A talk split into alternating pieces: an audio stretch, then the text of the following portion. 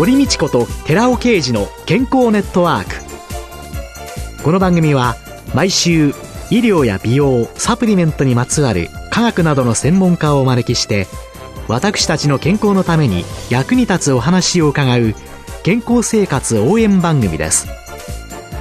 包摂体サプリメントと MGO マヌカハニーで健康な毎日をお届けするコサナの提供でお送りします。ここでコサナから美容と健康のための無料セミナーのお知らせです来る9月17日火曜日午後5時から6時まで東京日本橋のコサナ東京本社にて第20回美容と健康を科学するコサナのセミナートップアスリートたちに知ってほしい日本人のためのスポーツ栄養学を開催いたします。講師は番組パーソナリティで神戸大学医学部客員教授の寺尾啓治社長。なお、講演後午後6時から7時までニュージーランドカフェ赤坂ケータリング料理を囲んでの懇親会も開催いたします。セミナー、その後の懇親会も参加無料です。参加ご希望の方は、コサナホームページの応募フォームから、もしくは、東京03-6262-1512までお電話でお申し込みください。コサナから美容と健康のための無料セミナーのお知らせでした。こんにちは、堀道子です。今月は管理栄養士でフーズヘルス研究所を主催され、学校給食と子供の健康を考える会の代表でもいらっしゃいます。幕内秀夫さんをゲストに迎えて、夏の健康法は食事からと題してお送りします。どうぞよろしくお願いします。よろしくお願いします。幕内さん、夏は食生活の知恵の宝庫とご主張されていらっしゃいますけれども、これは一体どういうことでしょうか？食事で一番大事なことって、何を食べるか以前にきちんと食べることが先ですよね。きちんと食べる。食べる。はい。それが夏が一番きちんと食べるのが難しい時期なわけですね。暑いとね、やっぱり食欲なくなりますものね。なので、他の季節よりも夏が一番工夫が多いんですね。日本が夏蒸し暑いのは今に始まったことじゃありませんから、それの知恵が伝わってきていると。じゃあ昔からの食事に対する様々な工夫というのが、夏食欲を増すための、それが知恵の宝庫。そうですね。とおっしゃる理由。はい、夏の知恵っていうのは、どういうものが？暑いと夜なんかご飯が重く感じたり、はい、そうめんにしようかとか、さらっと食べようかと、きちんと食事をする、イコールきちんと澱粉を取ると。その澱粉を取るのが、夏はご飯が食べにくいからそうめんにしようかとかっていう、澱粉をいかに取るかの知恵が積み重なってるっていう意味なんですね。普通あまりご飯を食べられない。そこに対して炭水化物、澱粉をいろんな形で取りやすいものにする。そうですね。はい。そうすると夏っていうとやっぱりそうめん、冷麦、あとどんなものがありますかね？要するにあまり噛まなくて済むもの。つるんと入るもの。つまり夏で胃袋にダメージが来ると、どうしたって信号がここに行くんですね。顎に。はい。咀嚼に。はい。なので、胃袋が噛む筋肉のところに、きついものは入れないでくれと。さらっと噛まないで入るものにしてくれという信号を出すわけですよね。だから、よっぽど丈夫な人ですよね。真夏でも餅をいくつも食べるとか、はい、酒のつまみにスルメをかじるとか、当たり目食べるなんていう人はそういうものが夏食べられる人っていうのは丈夫な人って捉えればいいんですかね？だから夏、丼飯食べてるような人に夏バテなんて関係ないでしょう。要するにそれが食べられなくなってくると。わかりやすく言えば、夏は噛まない知恵。あったかい宮崎行くと冷や汁。はい。あるいは、この前まで日本最高気温を出した山形行くと、夏になると水かけご飯。水かけご飯？ご飯を冷たい水さらして、ネバネバを流しちゃうっていうか、はい、さらっと入りやすいようにすると。あるいは、沖縄行くとジューシー。平たく言えば、お茶屋ですよね。はい。ジューシー。暑いところは大体そういうものがあるんですね。噛むと食欲が落ちてしまう。逆に言えば、咀嚼ダイエットなんていう本が昔ありましたけどね、よく噛むことによって食べ過ぎを防ぐと。だけど夏は食べ過ぎを防ぐじゃなくて食べられないと。その時に噛むものだと余計食欲が落ちちゃうと。そこで様々な工夫があると。噛まない知恵ですよね。麺類なんか典型ですよね。この8月になってくると飲食店だって混むのは大体蕎麦屋さんですよね。さらっとつるっと噛まないで飲み込みたいと。飲み込みたい。うん、それが日本はたくさん知恵があるという。それが夏食生活の知恵の方向。それが地方ごとにいろいろある、たくさんありますね。麺の太さなんていうのも、大体は熱い地方行くと麺細くなるんですよね。ええーうん、だから私が今住んでる立川なんていうのは昔から武蔵野うどんっていうのがある。これはツルツルっと入らない。太いですね、麺が。噛んで食べるような感じですね。ええ、あるいは山梨のほうとうなんかもそうですよね。太いですよね、熱くないところっていうか、涼しいところは大体麺類太くて。で、令和の時代になっても、そうそう気象条件は変わらないわけですから、今だって100年前もきっと、これからもよほどの気候変動でも起きなければ、大体その知恵が生きてると。こういう知恵っていうのを冷やし汁にしても、ジューシー水かけご飯、そういうものにしても、これは夏。夏ですね。夏になると割とカレーとか、あと土曜の牛の日なんてうなぎなんだ。はい。これもうなぎが夏バテを予防するなんていう言ってる人いますが、タレだけでもいいんですよ、あれ。要するに、さささっと飲み込める。彼は基本的にはスプーンで書き込みますよね。箸で食べる人いない。はいえー、うなぎも、うなぎに何もないとは言いませんが、うなぎの濃厚なタレの味でご飯をさささっと食べられるようにしてるという知恵ですよね。土曜の種なんていうの。それも噛まない知恵。そうですね。噛まないで入るといえば入りますね。うん、ただ今あまりにも全体が咀嚼しないでいいものが増えすぎてるっていう問題は別にありますね。ただ夏は咀嚼すると食欲が出ない。そこで様々な工夫。しかもその中でも一番大切な澱粉の工夫。はい。野菜の工夫とか、肉の工夫、魚の工夫もありますよ。はい。ありますけど、はい、圧倒的に生きるために一番大事な澱粉をいかに減らさないか。ただ今、低炭水化物食なんていうのがすごい話題になってますけれども、はい。これなんかはどういうふうにお考えになります？いわゆる糖質制限食ダイエット、糖質制限食なんていうのは、はいこれはもう何遍も繰り返してるブームなんですよ。覚えてるかどうか、うん、今から50年ぐらい前っていうのが走りですよ。あれファッションモデルのアドバイザーみたいなことやってた人ですよね。えー、それは体壊そうが、生理がなくなろうが、ついにの時代と言ったらいいんですか、えー、ついにだとわかんないと言うでしょうけど、訳すと声だと言うんだけど、はい、ああいう人が来た時代。だから、健康じゃないですよね。痩せるためだけだったらありと。その後4人も美しきダイエットとか、何回も繰り返してきた問題です。あれは要するに栄養失調ですから。だから、極端な食事をすれば、糖質とタンパク質と脂質とありますよね。はい。この3つのどこかに極端に偏ると栄養失調になりますから。栄養失調っていうと、食べ足らない栄養失調と、もう一つは質的栄養失調があるわけです。アンバランスによる栄養失調。質的栄養失調。うん、はい。それを糖質制限食がやってるわけですから、うん、一時期は当然体重減る人はいると。糖尿の人が血糖値が落ちる人もいると。うん、しかし9割9分の人がリバウンドすると。うん、もうそうなってるわけですね。うんだから、そろそろブームも終わってきて、ただ、多少ブームが続いてるのは、便乗商品が山ほど出てるんで、それで業界がそれを保持しようとする。だから途中でやめりゃいいんですけど、えー、やめられないんですね。で、あと、糖質制限食は圧倒的に本書いてる人が男性だっていうのが最大の特徴なんですよ。女性が書いてる本はほとんどないんですよ。ないですね。ああ、言われればそうですね。なぜかって、まあ糖質制限食もいろんな主張があって、微妙に違うんですね。ただ、えー、共通してるのは糖質、要するに穀類、芋類、および砂糖、果物など糖質の多いものを減らそうということですよね。えー、で、もう一つその、8割の糖質制限食の歌い文句は肉食べ放題、アルコール飲み放題、それでも痩せるっていうのが歌い文句なんですね、大体は。えーえー、それはそうでしょうね。うん。美食して、大酒飲んで、趣味に寿司だの、うどんだの、ラーメン食べてた人が本書いてるわけですよ。はい。それは女性はだから大酒飲みで美食家もちろんいますけども、圧倒的に少ない。うん。うん、だから、女性でうまくいってる人が少ないのはそこなんですね。だから、一時だったらそれもあり得ると。ところがみんな続かない。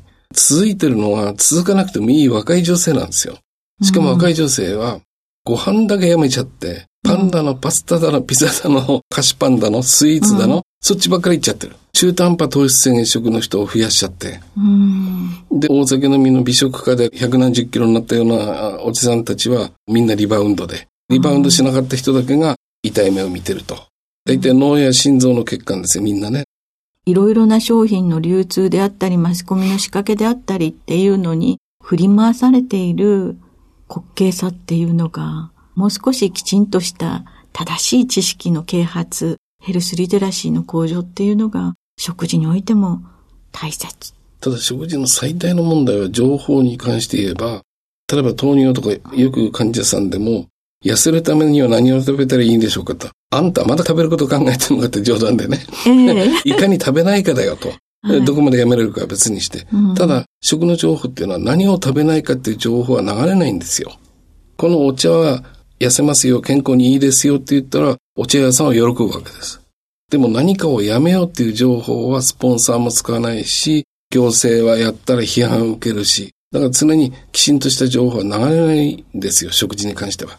何かを売るための情報は食べましょうは商品につながる。はい、でも、これを食べるな、あれを食べるなって言ったら、そこには業界があり、嫌な顔されると。うん、だからどうしたって、まともな情報はいつまで経っても流れないのが食事の特徴なんですね。うん、そういう意味で、冷や汁であったり、水かけご飯であったりというような、いわゆる代々、そこの地域に伝わってきた、そういう伝統食というのが、いかに大切かという、ね、言わなくても夏になると蕎麦屋さん行けば、夏みんな行くし、健康を考えて行ってるわけじゃないですよね。だから胃袋の声が、それともう一つ夏の知恵の特徴は、薬味を上手に利用してきたと。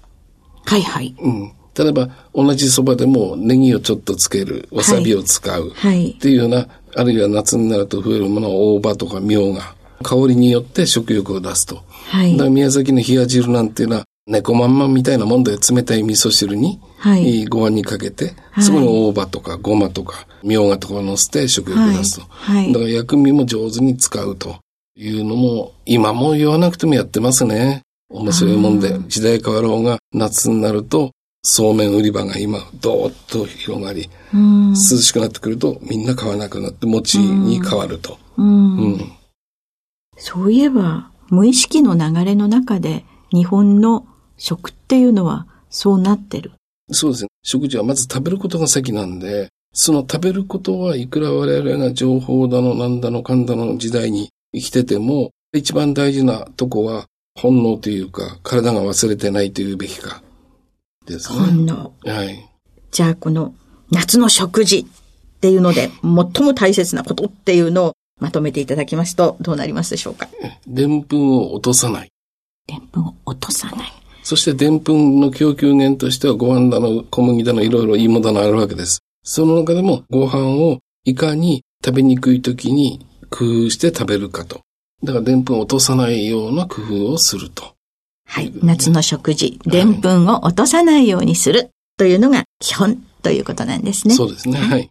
今週のゲストは管理栄養士でフーズヘルスケア研究所を主催されていらっしゃいます。また、学校給食と子供の健康を考える会の代表でもいらっしゃいます。幕内秀夫さんでした。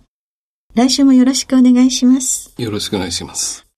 続いて、寺尾刑事の研究者コラムのコーナーです。お話は、小佐野社長で神戸大学医学部客員教授の寺尾啓二さんです。こんにちは、寺尾啓二です。今週は、クルクミンによる美容効果というタイトルでお話しさせていただきます。クルクミンはウコンに含まれるポリフェノールの一種で、肝機能向上作用があるとして、アルコールを飲む前に飲む飲料やサプリメントに配合されています。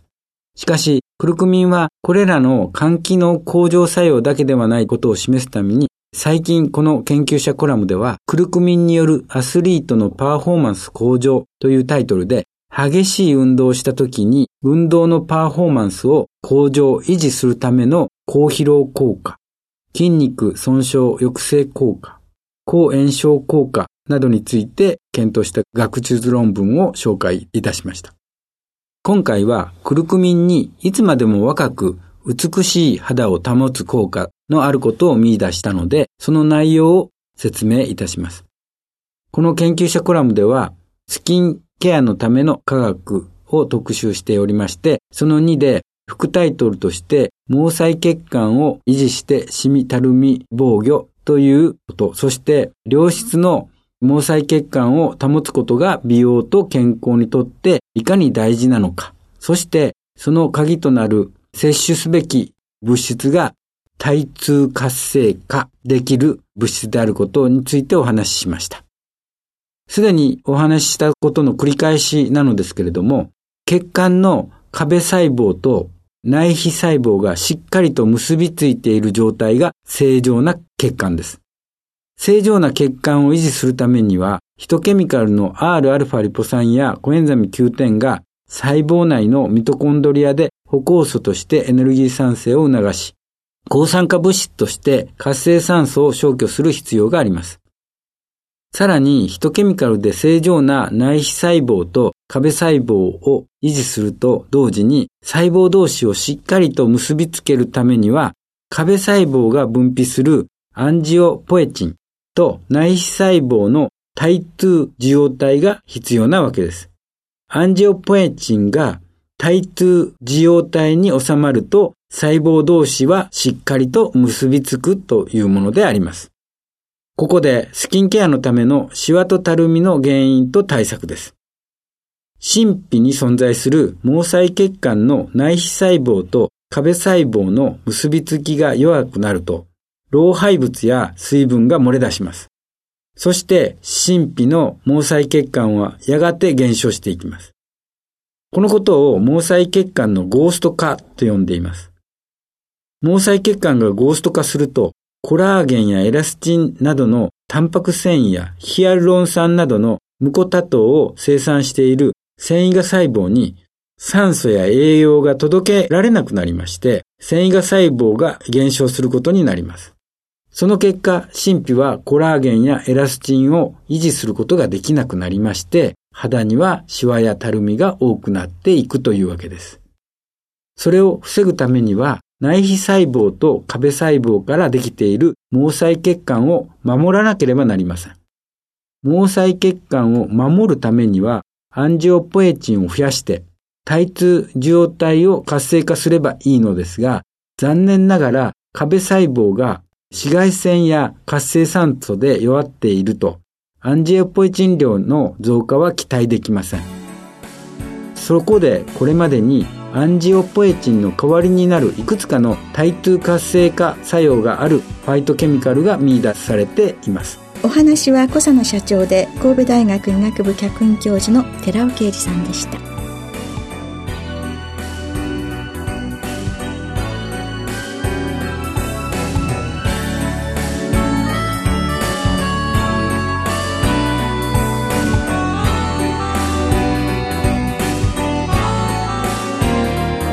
ここでコサナから番組お聞きの皆様へプレゼントのお知らせです。